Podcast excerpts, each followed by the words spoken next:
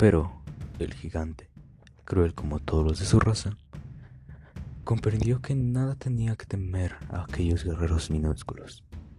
Sonrió desdeñoso y dijo así. Los cíclopes no tememos a los dioses y por tanto no acatamos en nada sus órdenes. Y ahora, dime extranjero, ¿qué os ha obligado a salir de vuestra nave? ¿Por qué estáis aquí?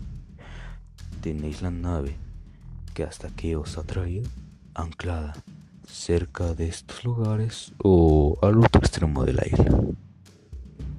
Ulises, siempre y ante todo prudente, comprendió que el gigante le hacía tales preguntas con el ánimo de apoderarse de los hombres que la nave pudieran quedar.